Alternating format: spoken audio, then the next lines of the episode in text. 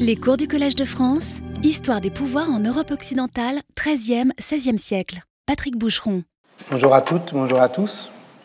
On avait jeté sur la voie publique les haillons d'un homme, d'un homme mort de la peste. Alors voici deux porcs qui s'avancent. Ils touchent le tissu de leur groin, puis le mordent à pleines dents et s'en frottent les joues. Moins d'une heure plus tard, voyez-les qui titubent comme s'ils avaient pris du poison et tombent, raides morts, sur les haillons qu'ils avaient malencontreusement saisis. C'est Boccace qui raconte cette histoire.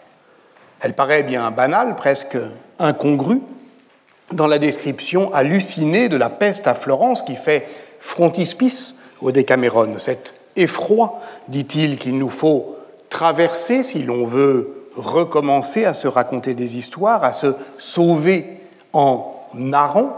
Horrible commencement, dit-il, pénible et poignant début, dit-il encore, dont nous avons maintes fois ici convoqué l'analyse. Or, cette anecdote est introduite comme une chose prodigieuse, à peine croyable, qu'il ne raconte que parce qu'il l'a vue de ses propres yeux. Maravillosa cosa è audire quello che io devo dire. Écoutez ce prodige qu'il me faut dire. Si je ne l'avais, comme beaucoup, vu de mes propres yeux, j'oserais à peine le croire, encore moins l'écrire, l'eussé-je entendu dire de personnes dignes de foi. Un prodige, vraiment? Il n'y en a guère dans la narration bocassienne. Des tours, des détours, des ruses, des trucs, oui, sans doute, mais des mirabilia, non. Boccace écrit une comédie humaine, trop humaine. Humana cosa est. C'est le premier mot du Decameron. Ces choses humaines de. Il ne s'intéresse pas aux causes de la peste. Elles sont astrologique et divine, oui, admettons, il le dit, mais il le dit pour ne plus y revenir. Non, ce qui l'intéresse vraiment, évidemment, ce sont les effets, et notamment les effets sur le langage de la peste. On peut, on va plus cesser de dire dans Boccace, dico che e così dico, dico adunque che, et pourtant ce que l'on a vu dans la peste, ce que on a vu venir dans le temps de peste, cela outrepasse notre capacité de dire. Ça se propage, ça déborde, ça afflue. C'est un déferlement inexorable, irrésistible. Rien ne l'arrête. À tout cela, écrit Anna Fontes Barato, le Décameron en son entier va opposer son enquête sur le résistible sur les capacités au jour le jour et au cas par cas de desserrer, de desserrer l'étau des contraintes. Ce qu'on appelait la semaine dernière, en toute fin de séance et dans un contexte plus dramatique encore, lancer une pierre sous la roue de l'histoire afin de l'arrêter. Un mal qui répand la terreur. Mais qu'y a-t-il de si prodigieux dans cette petite fable des deux animaux malades de la peste? Le fait justement qu'ils soient affectés par une maladie humaine. Le prodige ici, c'est le saut d'espèce. Nous qui pouvons nommer ce mal Yersina pestis, nous qui le reconnaissons, nous qui savons qu'on en lit là le double narratif, nous savons que c'est par le rat, et sa puce, que la peste vient aux hommes. Nous savons que ce sont d'autres mammifères, sans doute, comme la marmotte, qui servent de réservoir animal à l'agent pathogène quand il sommeille. Nous savons même qu'aujourd'hui encore, des animaux comme les chiens de prairie euh, aux États-Unis meurent de Yersina pestis. Bref, on l'a vu l'année dernière, l'histoire naturelle de la peste compose un monde de vivants, humains et non humains. Or, c'est bien ça qui est en jeu ici chez Boccace. Il va décrire la bestialité de la société de peste, où la barrière d'espèce entre homme et animal est tombée. Il va décrire une forme de déshumanisation dans la mort de masse. Et on a vu ensemble que c'est ainsi que l'on devait lire sa description de la panique funéraire, irréaliste, mais vraie.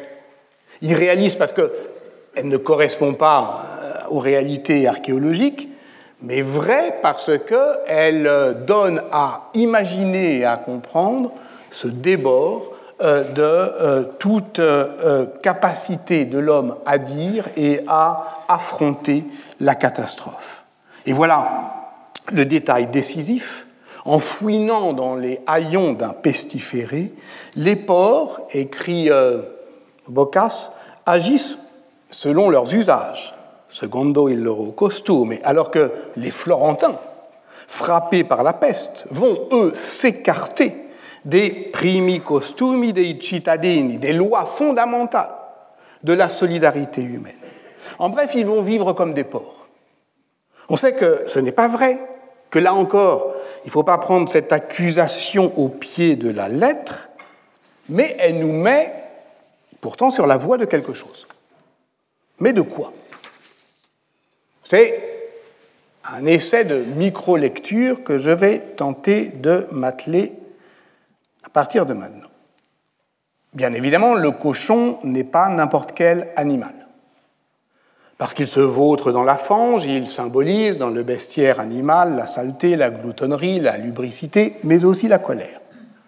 Dans le même temps, c'est un cousin de l'homme, comme l'ours et comme le singe. Oui, mais pas pour la même raison, ainsi que l'a montré Michel Pastoureau. Nous partageons avec l'ours la même prestance, la même manière de nous tenir debout, de nous asseoir ou de nous coucher sur le côté, de nager, de courir, de grimper.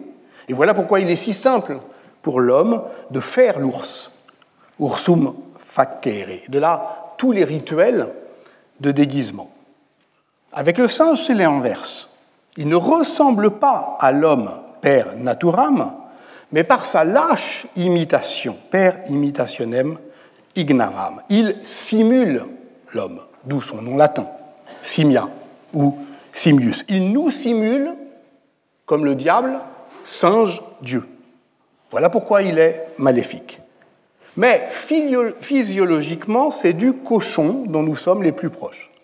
Même si, du point de vue extérieur, la ressemblance n'est pas toujours évidente, je remarque au passage que rapporté aux catégories de Philippe Descollin, une équivalence d'intériorité par-delà la différence des physicalités caractérise l'ontologie animiste. La science moderne ne contredit pas cette intuition médiévale, qui est d'ailleurs un peu plus qu'une intuition. Vous savez que du point de vue du patrimoine génétique, nous partageons plus de 98% de nos génomes avec les singes, mais du point de vue de la composition des organes, c'est avec le cochon que nous pouvons échanger le plus greffe euh, comme produit pharmaceutique. Au-delà du jeu de mots latin porcus corpus, la connaissance de l'anatomia porci, pour reprendre le titre d'un ouvrage de l'école de médecine de Salerne attribué à un mystérieux maître chirurgien du nom de Coffon, est la base de l'étude de l'anatomie humaine, notamment à la faculté de médecine, au point que dans la faculté de Montpellier et de euh, Padoue, on utilise près de 500 porcs par an pour des exercices de dissection. Signalons au passage que contrairement à une idée reçue, l'Église n'a jamais formellement interdit la dissection humaine, seulement la profanation des corps et leur dispersion depuis la décrétale de Boniface VIII en 1298. Et donc en 1348, Clément VI a explicitement ordonné l'autopsie publique de cadavres pestiférés dans l'espoir d'y découvrir l'origine de la maladie, mais que ce n'était pas une transgression majeure. Reste que le cochon est dans l'Ancien Testament, et notamment pour son grand commentateur Maïmonide au XIIe siècle, la bête impure, proche de l'homme, tout proche, mais impur. Dans le Talmud, il n'est pas désigné autrement que comme davar aer, une autre chose. Et c'est pourquoi en inversant le tabou, la propagande antisémite désigne les juifs comme des cochons, ce qui est déjà étrange, puisque s'il est assez banal d'assimiler l'autre à ce qu'il mange, il est plus surprenant de le confondre avec ce qu'il s'interdit de manger, conciliant ainsi identité et prohibition, ce qui est effectivement le, je crois, le cœur de ce qui va être ma démonstration. Nous voici sur une piste intéressante. Dans son enquête ethnographique sur les pratiques paysannes traditionnelles, qui consiste à faire le cochon, comme on disait dans les campagnes, Claudine Fabre-Vassas a montré que cette bête singulière, c'est le titre de son livre qui est paru en 1994, La bête singulière, les juifs, les chrétiens et le cochon, cette bête singulière donc ne désigne pas seulement le bon gouvernement domestique, mais une identité une identité indemne de l'impureté. Nous y revoilà. Manger du cochon permet de se différencer des Juifs, et ce depuis le concile d'Antioche du IIIe siècle qui recommandait la consommation de porc qu'exècre la charnelle synagogue. Si l'agneau est l'emblème lumineux et patent du christianisme, le porc en est son emblème sombre et latent. Et l'on pourrait d'ailleurs compléter cette réflexion par l'enquête menée en 2013 par Pierre Birnbaum dans La République et le cochon sur l'invention d'une tradition républicaine des apéros saucissons vin rouge comme marqueur identitaire violent par l'exclusion alimentaire des régimes halal et cachère. Mais il y a plus surprenant encore. Claudine Fabre-Vassas a repéré une trentaine de variantes d'un même récit d'origine médiévale dont la matrice se trouve dans une version arabe des évangiles de euh, l'enfance du 7e siècle et qui euh, chemine ensuite vers les contes de Grimm et jusqu'à Alice au pays des merveilles et qui joue des métamorphoses entre les petits cochons et les enfants et notamment les enfants juifs. Un jour, lors de sa venue sur terre, Jésus transforma des enfants qu'une mère voulait lui cacher. Il les transforma en cochons. Or, cette mère était juive. Voici donc d'où viennent les cochons. Ce sont des enfants juifs transformés. Et voici donc pourquoi les juifs ne mangent pas de cochons ils redoutent de se manger eux-mêmes. Depuis lors, par leur rituel, et notamment par celui de la circoncision qui fait couler le sang et qui est le double symbolique pour les chrétiens de la castration du porc, ils revivent cette métamorphose première qui les amène à chercher sans trêve un peu de cette chair interdite. Le sang versé. Tel était le titre de la séance de la semaine dernière.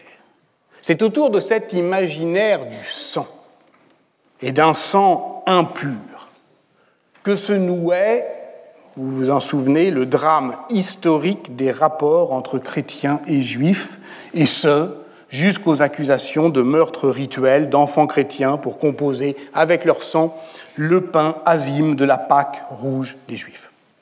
En inventant ces mythes apparemment délirants, les chrétiens, je cite ici Claudine Fabre-Vassus, objective ainsi leur interrogation, leur doute, singulièrement à propos d'un mystère central, l'Eucharistie, ce repas tout spirituel de chair et de sang dont le sacrifice juif, présenté comme une parodie de communion, présenterait l'envers barbare.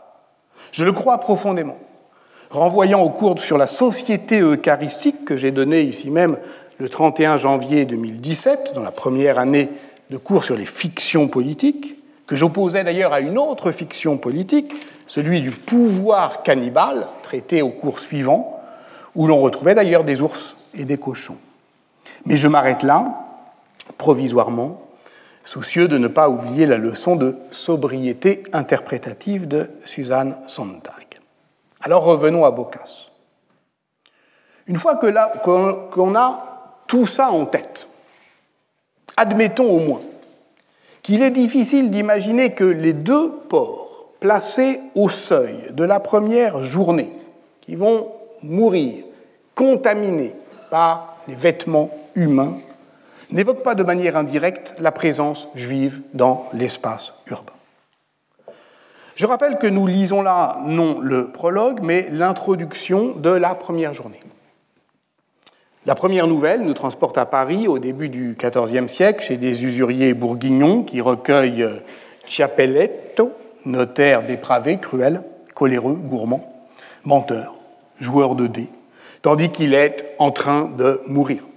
Par dérision, il confesse à un moine in articulo mortis une vie de vertu. Le moine croit vrai cette parodie de santé, il meurt, on l'enterre, les dévots accourent. Chiappelletto commence à faire des miracles. La santé, décidément, c'est une fiction qui devient réalité. C'est une bonne blague qui tourne mal, à moins que ce soit l'inverse. Et cette nouvelle complexe, je l'avais analysée dans mon cours sur les fictions politiques, le quatrième de la deuxième saison. 30 janvier 2018, si ça vous intéresse. La deuxième nouvelle, racontée par Neifile, j'essaye de suivre le fil, voir si ça ne mène pas quelque part, nous mène toujours à Paris. Là, un drapier très honnête et très droit nommé Gianotto Civigni, s'est lié d'amitié avec un juif très riche, nommé Abraham. Il tente de le convaincre de se convertir, au christianisme. Abraham répondait qu'il n'y avait pour lui de foi vraie et sainte que la judaïque et qu'étant né juif, il entendait vivre et mourir de même. Mais son ami insiste. Boccace écrit L'obstination du juif valait la ténacité de Gianotto. Alors, Abraham lui propose un marché bah, Tu veux que je me fasse euh, chrétien, d'accord, mais à une seule condition je vais aller à Rome. Hein, je vais observer euh, euh, les mœurs et les coutumes du pape et de ses cardinaux, et ainsi me faire une idée. Alors, son ami comprend tout de suite que ce n'est pas une bonne idée. Hein, il tente de l'en dissuader, car il sait que le spectacle de la vie romaine n'est pas le meilleur argument pour la conversion de la vie chrétienne. Si on veut aller euh, se faire chrétien, c'est pas là où il faut aller, mais Abraham part quand même. Quand il revient, alors qu'est-ce que tu as vu? Bah, qu'est-ce que, bah, Comme prévu, hein, luxure, gloutonnerie, avarice, sodomie. Bon. Le pape, euh, ses cardinaux, ses, ses courtisans vivent effectivement comme des porcs. Ils sont tels des bêtes brutes, plus esclaves de leur ventre que d'autres choses écrit Boccace. Abraham ajoute même un détail intéressant sur ce qu'il appelle cet immense trafic. Ils sont si avares, si cupides, qu'ils monnaient aussi bien le sang humain, et même chrétien, que les biens sacrés. Bon, et alors, euh, demande Gianotto, accablé, parce qu'il se doute de la réponse, ah bah alors, euh, d'accord, je me fais chrétien, euh, répond euh, Abraham, parce qu'il faut vraiment que votre Dieu soit puissant pour que, en dépit de tout cela, qui ne peut être que d'origine diabolique, votre foi ne cesse de se développer et progresser en clarté et limpidité. Donc c'est décidé, je suis aujourd'hui si bien disposé que rien ne pourrait me détourner de ma conversion. Allons donc à l'Église et là, fais-moi baptiser selon la tradition de votre sainte foi. Ça, c'est la deuxième nouvelle. La troisième, je ne vais pas tout vous raconter le Décameron, mais la troisième quand même, euh, euh introduite par euh, Fiametta, la nouvelle racontée par Neifile, celle que je viens de vous raconter, me rappelle la grave situation où se trouva un juif. Encore un juif. Et pas n'importe lequel puisqu'il s'agit de Melchisedec, le roi de Salem dans l'histoire d'Abraham, roi de justice et de paix, roi et prêtre, dont Marcel Simon a montré l'importance dans la polémique entre juifs et chrétiens. Boccace le saisit au moment où il est en danger de mort. Saladin, sultan de Babylone, a besoin d'argent et veut contraindre le juif Melchisedec, usurier d'Antioche, très avare évidemment, de lui en fournir. Mais c'est Saladin, c'est un souverain plein de valeur qui ne veut pas user de la force. Ou alors, dit Boccace, en la masquant. Il le fait venir et lui demande de dire quelle est des trois lois celle que tu tiens pour vraie, la juive, la sarrasine ou la chrétienne? Melchisedec comprend que Saladin veut l'entraîner dans le piège des mots. Il est dans la situation de Scheherazade dans les Mille et Une Nuits. Il lui faut raconter une histoire pour sauver sa vie, comme d'ailleurs les conteurs de Boccace. Il aiguisa son esprit et trouva rapidement ce qu'il devait dire. C'est une question intéressante, monseigneur, et pour y répondre, il me faut vous dire une courte nouvelle. Cette nouvelle, enchâssée dans la nouvelle, dans la nouvelle, est la parabole des trois anneaux, qui bénéficiera par la suite d'une transmission autonome. C'est l'histoire d'un homme riche qui possédait une bague et désirait qu'elle soit transmise en héritage par lignage patrilinéaire, mais sans euh, compter sur le droit d'aînesse à son fils préféré. Au bout de plusieurs générations, elle parvient euh, à un père qui lui-même a trois fils également vertueux. Et il ne sait lequel choisir. Alors il demande à un orfèvre d'en fondre deux semblables. Chacun des trois a la sienne, chacun évidemment croit qu'il est le seul à l'avoir, mais quand le père meurt, et devant l'impossibilité de euh, discriminer l'original, la question de savoir qui était le véritable héritier du Père resta et reste encore en suspens. Ainsi en va-t-il de même, monseigneur, des trois lois données par Dieu le Père aux trois peuples, au sujet desquels vous m'avez interrogé. Chacun croit être l'héritier direct, détenir la vraie loi et obéir à ses commandements, mais qui est donc, qui est dans le vrai? Comme pour les bagues, la question n'a pas encore trouvé de réponse. L'histoire plaît à Saladin qui sauve Melchisedec. Je l'ai dit, la parabole des trois anneaux connaît une transmission spécifique après Boccace, alors que cette nouvelle est censurée dans l'édition expurgée de la Contre-Réforme en 1574. D'ailleurs, dix ans plus tard, lorsqu'un meunier du Frioul, Menocchio, poursuivi par l'Inquisition, et dont Carlo Ginzburg dressa évidemment l'inoubliable portrait en lecteur impénitent dans le fromage et le verre, raconte qu'il connaît cette histoire, la raconte à ses juges, et tandis que ceux-ci lui posent euh, le même piège euh, discursif en lui demandant Vous croyez donc que l'on ne peut pas savoir quelle est la bonne loi? Lui répond subtilement Mais sire, je crois que chacun pense que sa propre foi est la bonne, mais on ne sait pas quelle est la bonne. Parce que mon grand-père, mon père et les miens ont été chrétiens, je veux bien rester chrétien et croire que cette loi est la bonne. Vous pensez peut-être que je divague. Alors permettez-moi de rassembler mes idées pour formuler euh, mon hypothèse. Les trois premières nouvelles de Boccace sont comme les trois anneaux de la fable. Une fable qui s'inscrit dans le récit cadre commun au Décameron et au Mille et une nuits, raconter, c'est survivre. Et survivre, c'est témoigner son désir de désobéir à la mort. Dès lors, dans les trois cas, la fiction devient réalité pourvu qu'on la croie vraie. Fingut simul credunque, écrit Tacite, dans ses annales, il fictionne et en même temps croit à leur fiction. Dans la première nouvelle, un faux miracle devient une vraie dévotion. Dans la deuxième, le spectacle du bordel romain provoque par surprise le baptême d'un juif.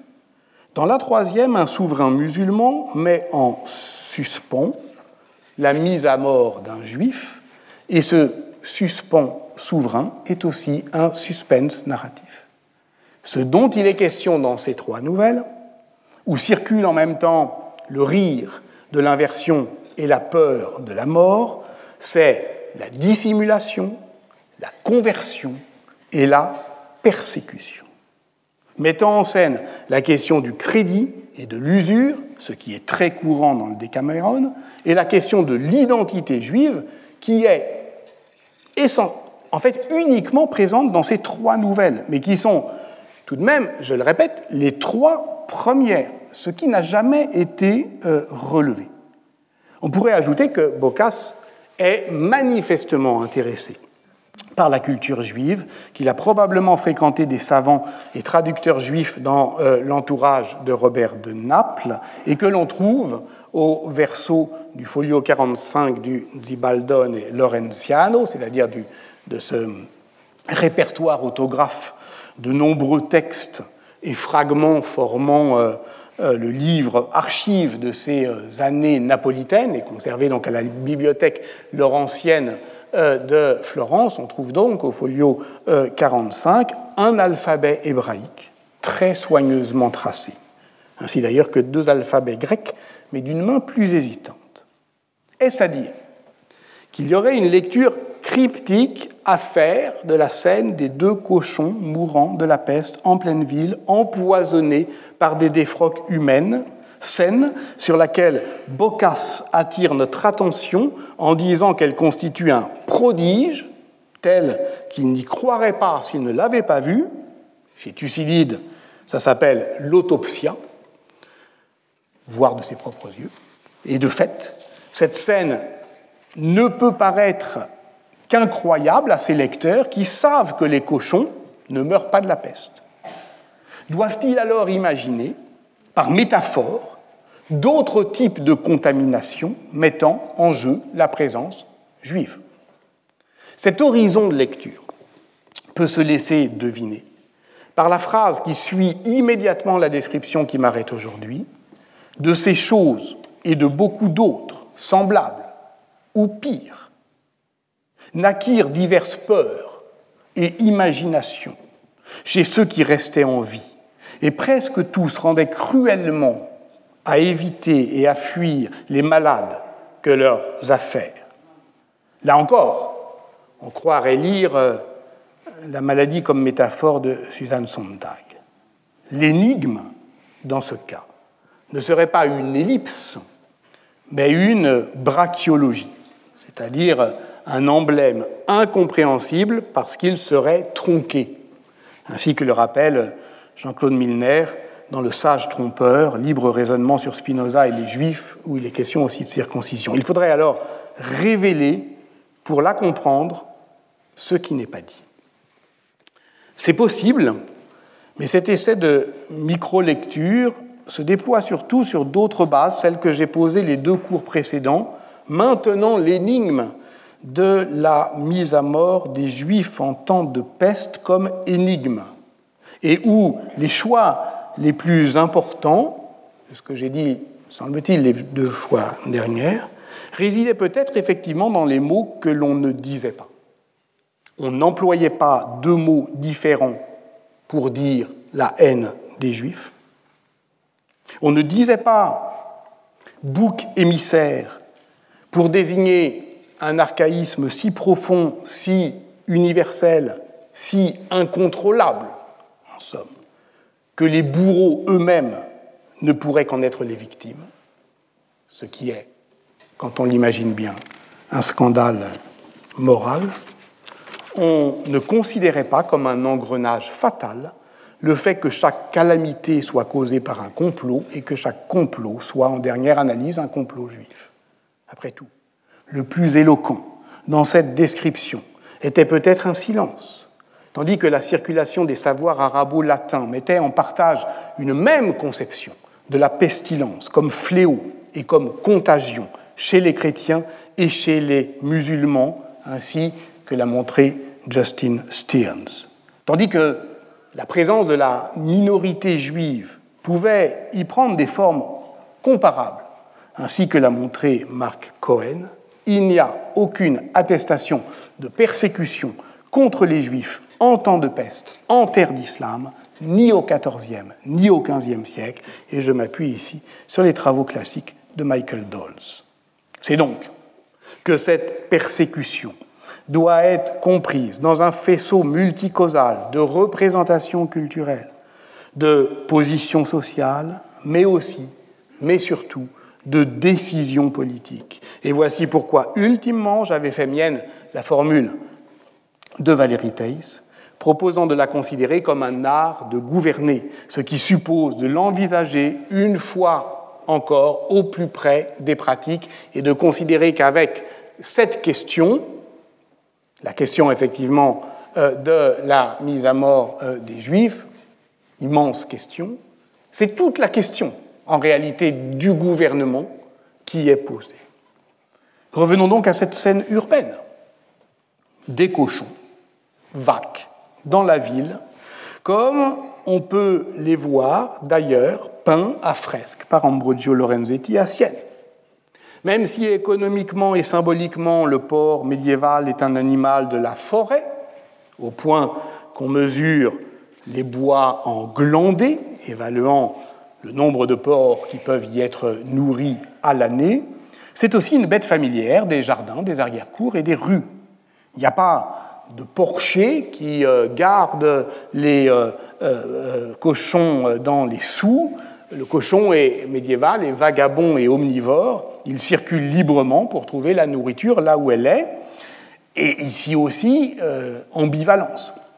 On peut dire que les cochons sont les éboueurs du Moyen Âge, qui débarrassent les rues, les foires, les marchés des immondices qui s'accumulent, mais il leur arrive aussi de dévaster des jardins, de dévorer des enfants, de déterrer des cadavres, beaucoup, hein, c'est pour ça qu'on monte, euh, et à commencer par le euh, euh, cimetière des, Saints Innocents à Paris, des, murs assez hauts, voire de tuer des rois, comme à Paris, le malheureux Philippe, fils aîné de Louis VI le Gros, qui trouve la mort à 15 ans, de manière infâme en plus, le 13 octobre 1131, parce qu'un cochon a dévalé sous son cheval et qu'il est tombé et qu'il est mort.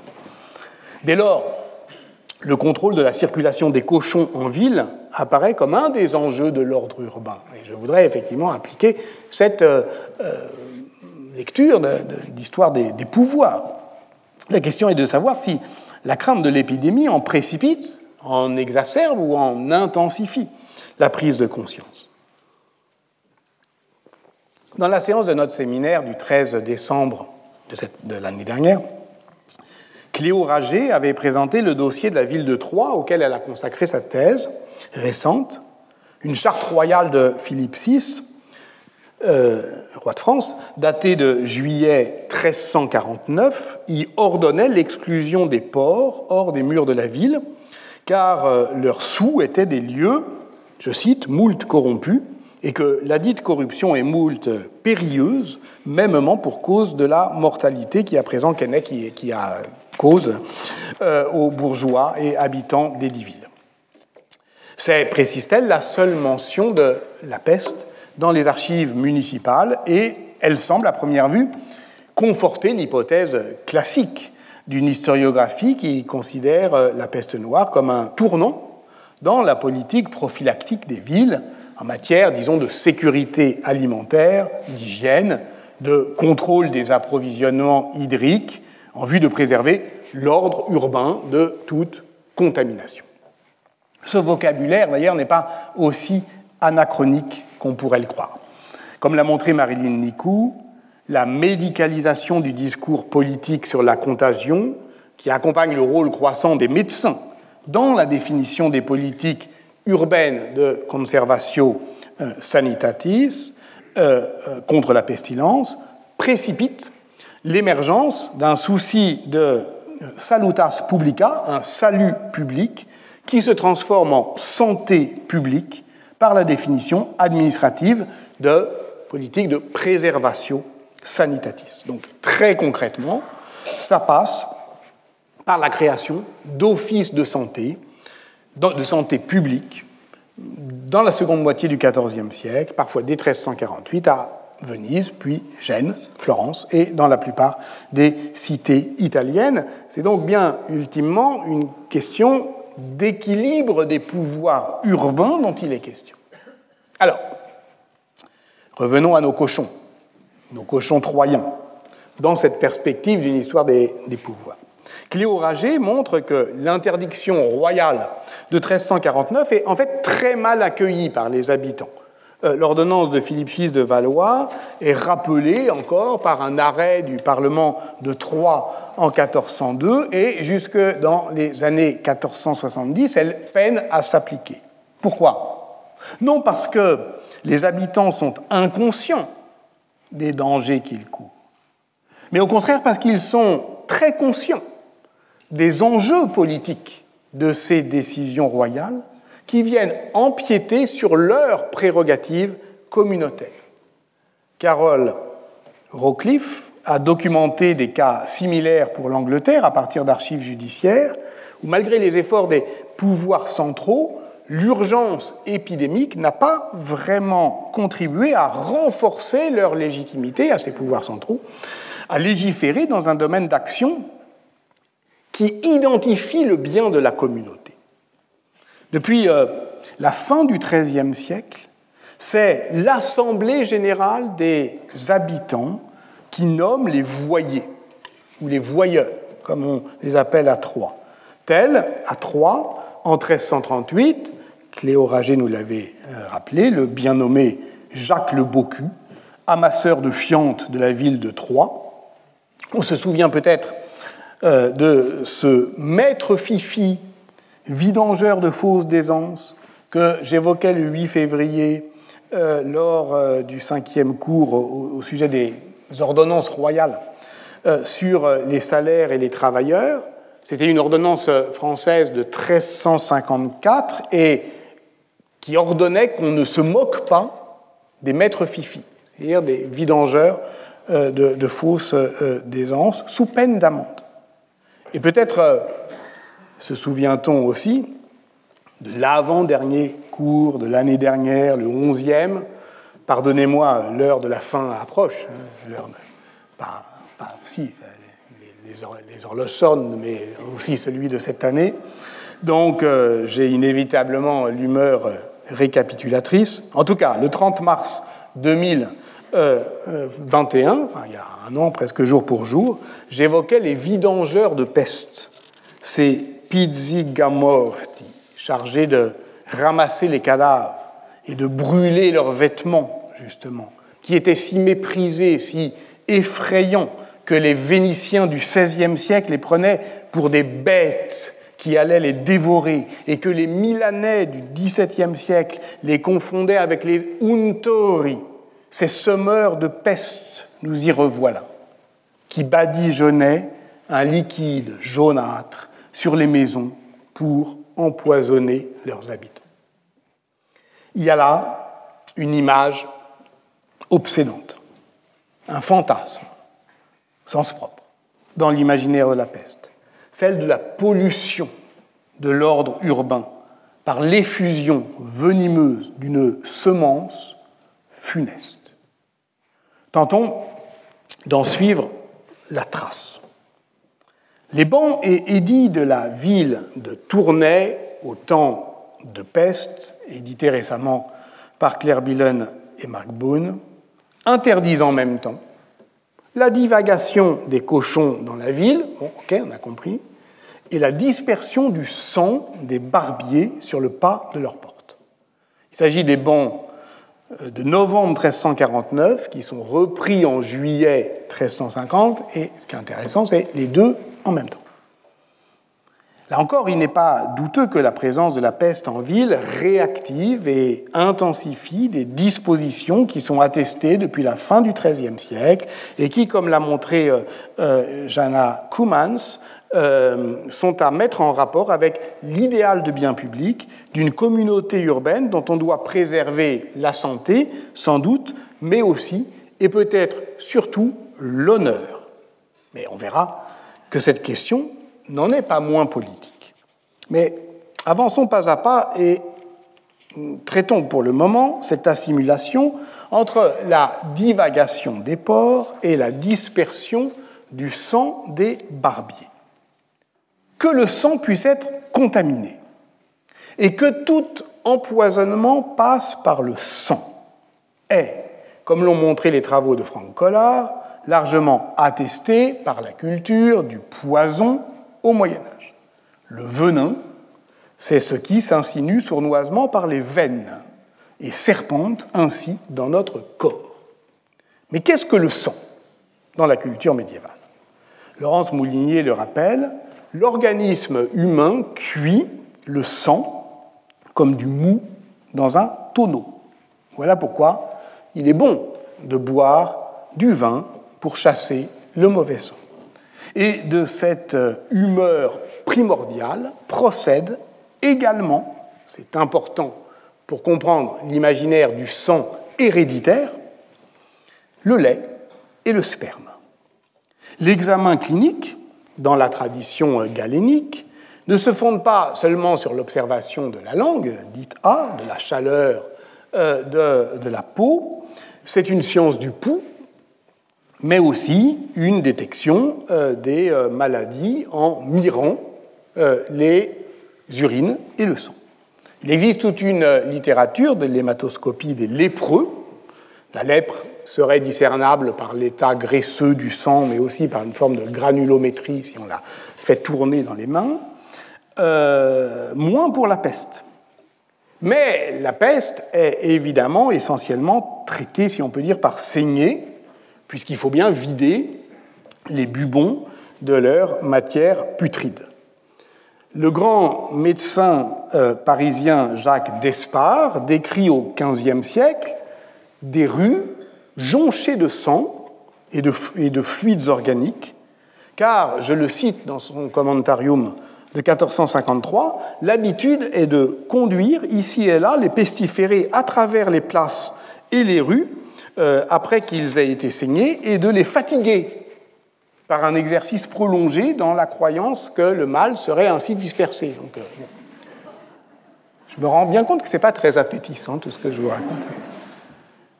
Alors, euh, le mal est dispersé, certes, mais n'a-t-il pas disséminé le venin? Voici pourquoi les statuts des barbiers réglementent les lieux, les horaires où ils sont autorisés à jeter les déchets humains. Il existe une ordonnance royale de Charles VI en 1383 à ce sujet. Une des hantises des réglementations urbaines est d'éviter que les porcs ne se délectent du sang humain rejeté par les barbiers. Je n'insiste pas sur la portée anthropologique de cette angoisse, vous avez compris, lié à l'imaginaire chrétien de la chair interdite et du sang juif, mais nous retrouvons évidemment ici, à la faveur d'un nouveau déplacement, d'une nouvelle métaphore, notre scène bocassienne des deux cochons malades de la peste. L'inquiétude serait donc ici d'avoir à manger des porcs qui nous auraient mangés. On retrouve alors l'angoisse du saut d'espèces, de l'épisodie à l'épidémie ou inversement. On notera d'ailleurs que le latin est très pauvre pour désigner les maladies du bétail, susceptibles de gâter la viande. On dit soit moria, soit pestis. Et c'est d'ailleurs toujours le cas, les pestes bovines. Et c'est d'ailleurs toujours le cas, euh, la maladie virale, par exemple, qui est apparue en 2018 euh, euh, chez les cochons et qui maintenant est en Chine, on l'appelle la peste euh, euh, porcine africaine, PPA. Et ce n'est pas Yersinia pestis. Au XIVe siècle, toutefois, pour dire d'un mouton qu'il est malade, on dira de part et d'autre des Pyrénées qu'il est marane. Et pour un pour un porc, pardon, qu'il a la lèpre.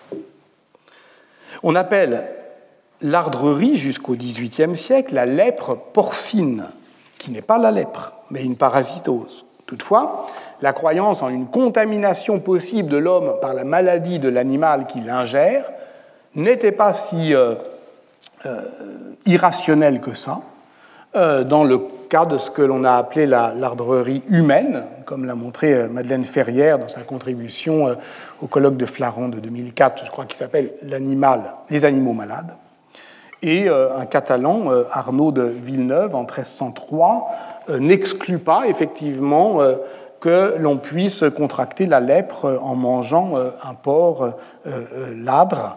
C'est d'ailleurs lui qui découvre le premier et observe le ténia, ce ver qu'il appelle solium, qu'on traduit par solitaire, mais c'est en fait un ver souverain. tout ça est lié là encore, un imaginaire profondément politique de la contamination. Voilà pourquoi la viande politique, comme l'appelle Madeleine Ferrière dans son Histoire des peurs alimentaires, est sous surveillance. Alors, elle est d'abord sous surveillance euh, car les pouvoirs se méfient toujours des bouchers, c'est bien connu. Ce métier assure une certaine prospérité dans ce que Fernand Braudel a appelé l'Europe carnivore, caractérisée par des haut niveau d'alimentation carnée, dont au passage on estime aujourd'hui que ces hauts niveaux augmentent encore après la peste noire du fait justement de la transformation des terres agricoles en zones d'élevage. Donc c'est un métier prospère, mais infâme, dans la taxinomie médiévale, car pèse sur lui euh, le tabou du sang. Et ce, cette contradiction existentielle fait qu'ils ne peuvent pas convertir leur capital économique en capital social, ou alors que le taux de change est très défavorable, comme aurait dit euh, Pierre Bourdieu, eh bien, euh, cette contradiction existentielle fait déboucher les protagonistes des euh, sociologies, des, des, sociologies émeutières de la fin du Moyen Âge. Hein. C'est souvent eux qu'on trouve dans les émeutes et aussi dans les mouvements de persécution des juifs euh, qui s'inscrivent dans cette euh, logique. Les bourgeois, les bouchers, pardon, dès qu'on peut effectivement identifier euh, les fauteurs de troubles à Strasbourg et à Tournai, notamment en 1348, les bouchers y sont surreprésentés. Et donc la réglementation sur la boucherie, elle est très fournie depuis le XIIIe siècle. À Toulouse, les travaux euh, classiques de Philippe Wolff euh, l'ont euh, étudié. La charte de 1394 à Toulouse sur la boucherie consacre 19 articles sur 60 à ce qu'on appellerait aujourd'hui les règles sanitaires, avec une attention particulière à l'abattage. L'abattage se fait en ville, mais le voisinage de la tuerie où sont rejetés les restes d'écarissage, eh bien, est identifié comme dangereux.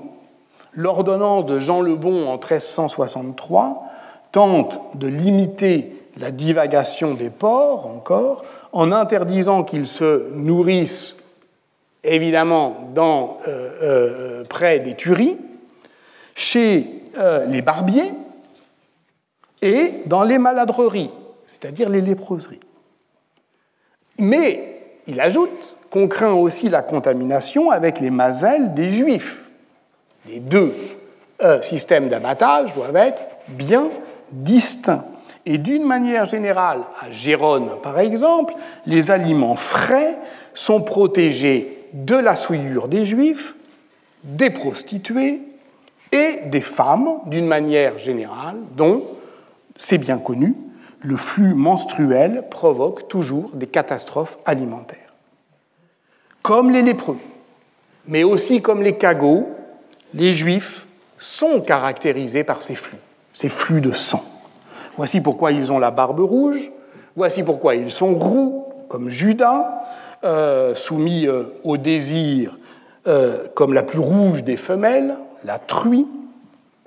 Voici pourquoi pour Thomas de Cantimpré au XIIIe siècle et pour toute une tradition après lui, les hommes juifs ont des règles. C'est bien qu'il y a un principe féminin dans l'identité juive, tel que l'antisémitisme la fantasme, ou pour le dire avec le psychanalyste Daniel Siboni dans L'énigme antisémite en 2004, quand on hait les juifs, c'est sa propre faille identitaire que l'on hait, rejetant l'idée d'une inadéquation de soi à soi. Alors, si on peut appeler principe féminin cette inadéquation de soi à soi, je dirais que c'est leur problème. Si l'on prend en compte cette dimension, anthropologique de cette angoisse de l'écoulement, c'est-à-dire pas seulement d'une effusion nocive ou d'une contamination par dispersion, comme avec les barbiers, mais bien de la pollution sexuelle qui liquide l'identité. On peut tâcher de saisir la pleine cohérence des politiques urbaines d'après la peste, qui tentent de préserver l'honneur de la communauté. Est-ce un hasard, par exemple Si, dans la seconde moitié du XIVe siècle, la lutte des pouvoirs urbains s'intensifie contre les jeux de hasard, le blasphème, la prostitution, s'alourdissant, euh, alourdissant le contrôle social contre les comportements jugés déviants, comme tout ce qui pourrait, au fond, déborder l'ordre urbain. Il est nécessaire, du fait de cette multitude d'hommes qui continuellement entrent et sortent de notre ville, de trouver dans Venise un lieu adapté à l'habitation des pécheresses. C'est ainsi qu'en 1358, le Grand Conseil justifie la décision d'ouvrir un bordel public. Le post-tribulum, lit-on dans la grande thèse d'Elisabeth Crouzet-Pavant sur Venise. Les études plus récentes confirment cette chronologie, qui était déjà celle de Jacques Rossiot, d'ailleurs. L'essentiel, en fait, du bordélage public date de la seconde moitié du XIVe siècle. Ainsi, en 2021, la thèse d'Agathe Roby sur la maison des filles euh, à Toulouse, euh, qui apparaît indirectement la même année, 1358, indirectement, parce que c'est un moment où on apprend qu'elle a été attaquée, apprend-on dans une lettre patente du lieutenant du roi en Languedoc, par une émeute provoquée par l'arrivée du comte d'Armagnac. Cette volonté de cantonner la souillure sexuelle pour garantir la pureté de la communauté débouche au XVe siècle sur une politique plus violente encore de persécution lorsque s'allument dans plusieurs villes d'Europe, à Venise, à Bruges en particulier, les bûchers de ceux qui sont déclarés coupables de, je cite un document bourguignon euh, analysé par Marc Boone, l'innommable, vilain et détestable crime et péché de sodomie. Là encore, ne convoquant pas la rémanence d'une mentalité persécutrice, mais bien la permanence de techniques de gouvernement. Le monde d'après la peste noire est celui d'une exaspération politique de la société de contrôle, sans doute, qui euh, réoriente des dispositions anciennes, mais dans un sens qui me semble précipiter une transformation sociale. Prenons pour tenter de s'en convaincre l'exemple fameux des statuts urbains de Pistoia, cité toscane de 11 000 habitants, au nord-ouest de Florence, le 2 mai 1348. Le Conseil des Anciani édicte ses Ordinamenta Sanitatis Tempore Mortalitatis. mortalitatis. La peste, alors, temps de mortalité, fait rage. On en mesure l'impact d'ailleurs dans le fonctionnement euh, même de l'administration communale. Le 18 juin, on décide de réduire de 24 à 12 euh, le nombre d'officiers chargés de la dépense publique, parce qu'il n'y a plus assez de monde. Euh, on, réduit aussi le Conseil de peuple de 100 à 60 membres à la fin du mois de juin, et le livre des, réformes et provisions n'est plus rédigé jusqu'en octobre. Mais les ordinamenta sanitatis, eux, sont copiés le 2 mai sur six grands folios des statuts urbains et amendés et complétés le 23 mai, dans le sens d'ailleurs d'une rigueur renforcée pour la réglementation des funérailles. Les premiers articles concernent l'interdiction de circulation des hommes, du bétail, des marchandises entre Pistoia d'une part, Pise et Luc d'autre part. Les draps de lin ou de laine importés doivent être brûlés en place publique. Il est interdit euh, d'introduire des cadavres dans Pistoia et d'une manière générale d'empêcher, la formule est, frappante et extraordinairement explicite, qu'aucune matière contaminée ne puisse entrer dans le corps des citoyens de Pistoia. La formule donc euh, vise une conception globale de la contagion. Materia infirmitatis. Sans surprise, on trouve des dispositions sur les bouchers, sur le sang des barbiers, sur la divagation des porcs. Mais l'essentiel porte, je l'ai dit, sur les pratiques funéraires. Que les corps soient placés dans des cercueils de bois dont on cloue le couvercle pour que n'en sorte pas d'odeur nauséabonde. Il y a une sorte d'insistance particulière sur la perception olfactive des miasmes, que l'on creuse les tombes profondément, que l'on n'entre pas dans la maison des morts. Et les nouvelles dispositions du 23 mai rendent ce contrôle plus strict encore en interdisant que les personnes qui suivent les enterrements raccompagnent les parents des défunts jusqu'au seuil de leur maison, en prohibant le port des cierges, en réglementant celui des cercueils, pour, ceux, pour lesquels seuls 16 hommes nommés dans chaque porte de la ville sont accrédités. Alors, ça, on le comprend dans une logique de, disons, notre logique de la santé publique. Mais ce contrôle s'étend jusqu'au comportement, préconise la retenue dans la manifestation publique du deuil, que l'on ne s'achète pas de vêtements neufs pendant huit jours, pas de corps, pas de tambour, pas de pleureuse, pas de glas. Ces dispositions se comprennent donc dans une conception élargie de l'honneur de la ville et du contrôle social. Dans un article de la revue Past and Present paru en 2020, Guy Geltner, reprend l'analyse de ces dispositions statutaires en tentant de les libérer de ce qu'il appelle, de manière, à mon sens, un peu outrée, la tyrannie du modèle historiographique de la peste noire, prétendant que les villes européennes auraient attendu 1348 pour sortir de ce qu'il appelle l'apathie hygiéniste. Je dis que c'est un peu outré parce que je ne vois pas très bien dans quelle, quelle historiographie euh, il vise. Tout le monde sait bien, en fait, que bah, dans, dans la dans la panique, euh, enfin pas la panique, pardon, mais enfin dans la, dans l'urgence, les gouvernements urbains n'inventent pas euh, des dispositions qui n'étaient pas déjà, déjà là, mais enfin ils les, ils les orientent, ils les réorientent dans une autre direction, et c'est ça qui m'intéresse.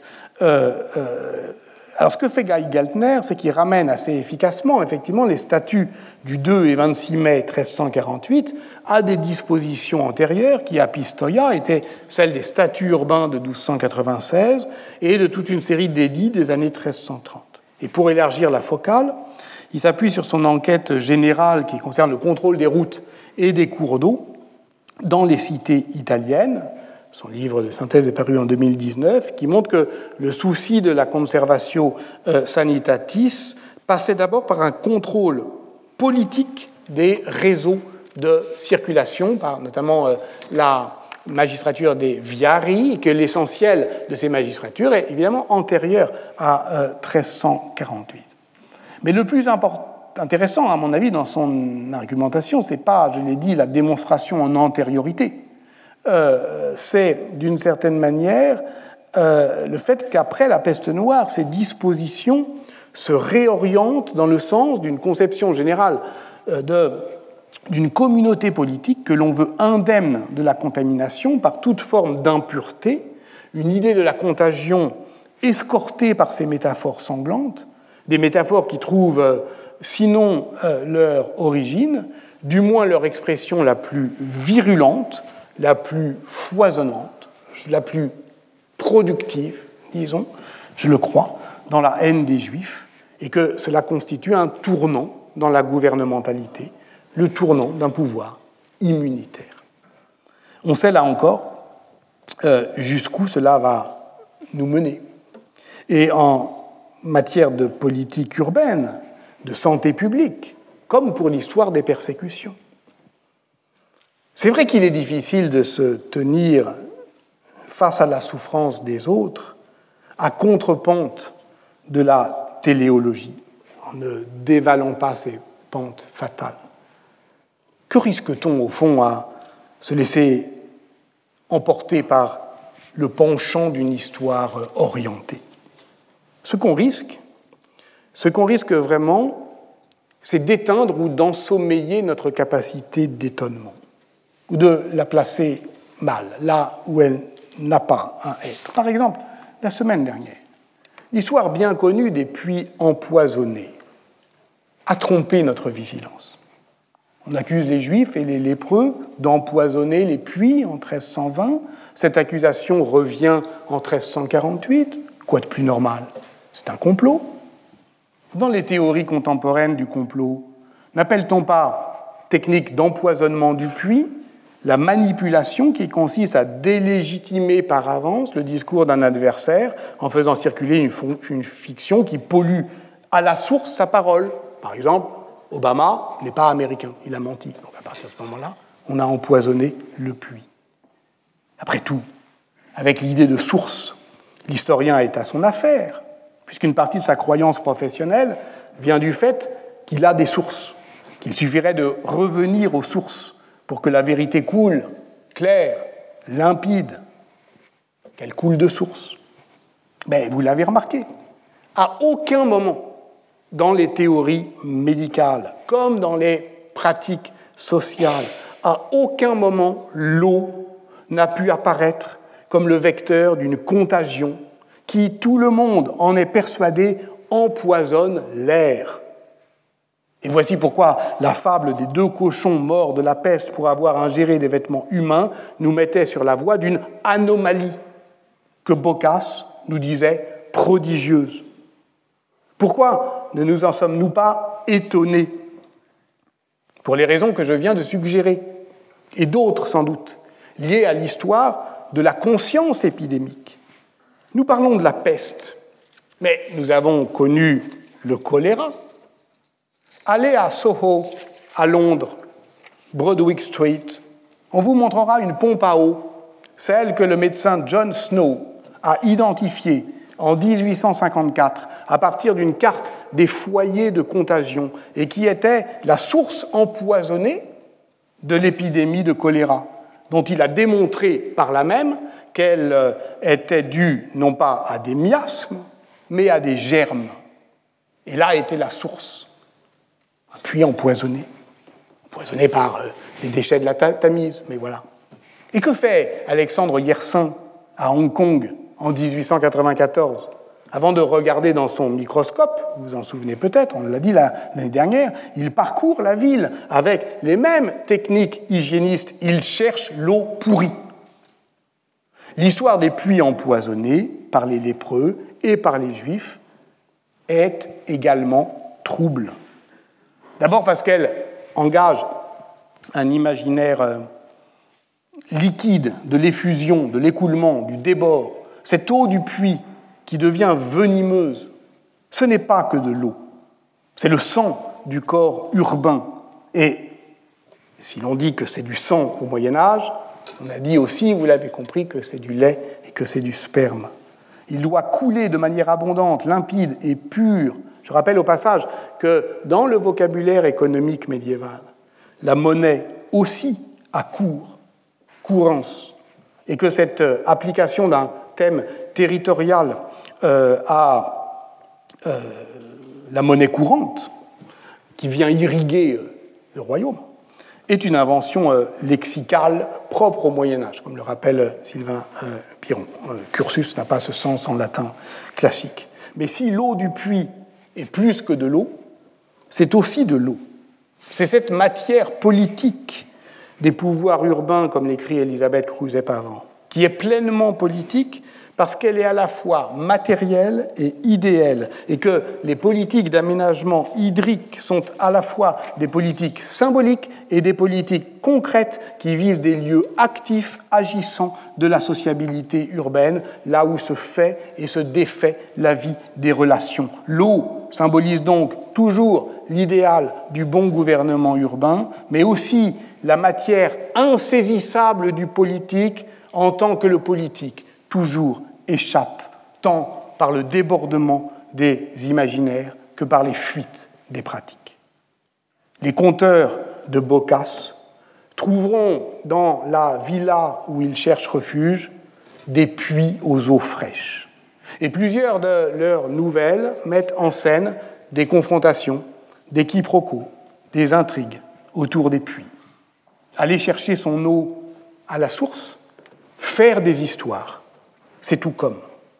Surtout lorsque les puits cessent au XIIIe siècle d'être capturés par l'espace lignagé, que les pouvoirs urbains font des puits publics les emblèmes, et plus que les emblèmes, les formes agissantes d'une sociabilité active du commun.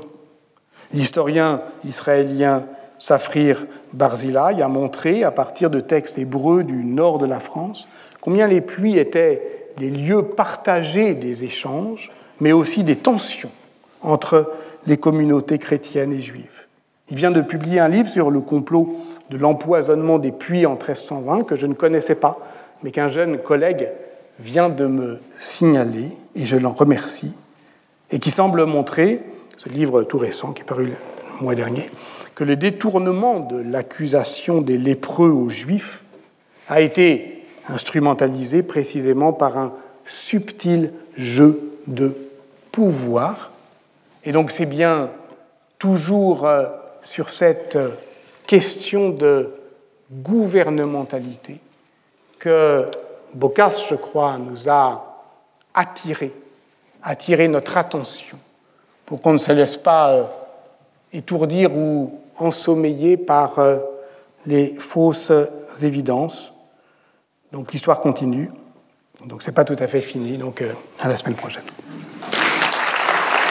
Retrouvez tous les contenus du Collège de France sur www.colège-2-france.fr.